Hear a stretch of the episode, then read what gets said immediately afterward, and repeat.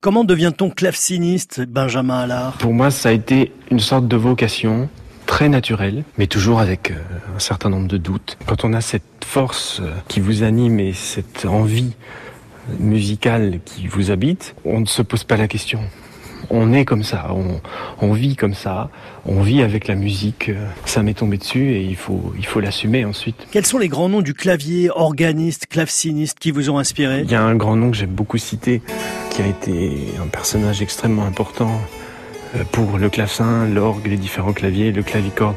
En Europe, c'était un, un homme qui est mort maintenant il y a dix ans,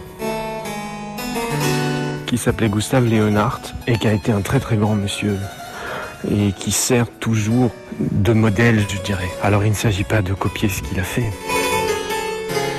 Il a existé, maintenant il est mort. Mais je trouve que dans la démarche musicale, il a eu une intégrité et une grandeur dans sa façon de gérer les choses et de faire la musique qui était admirable.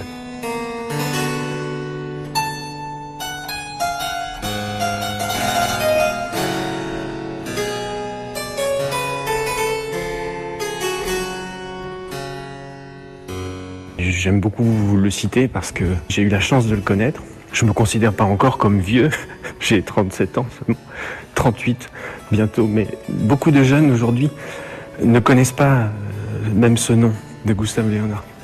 Et l'avoir entendu, c'était pour moi beaucoup de joie et de, de leçons. Vous nous proposez une pièce musicale qui plaît particulièrement aux clavecinistes Il y a par exemple le concerto italien de Bach qui est très joyeux,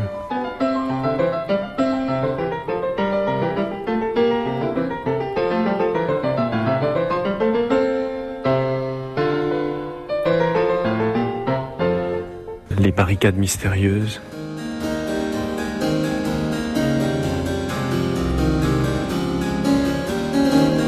De François Couperin. Des choses qui évoquent vraiment le clavecin dans un goût entre guillemets ancien. Les barricades mystérieuses parce que c'est mystérieux en plus.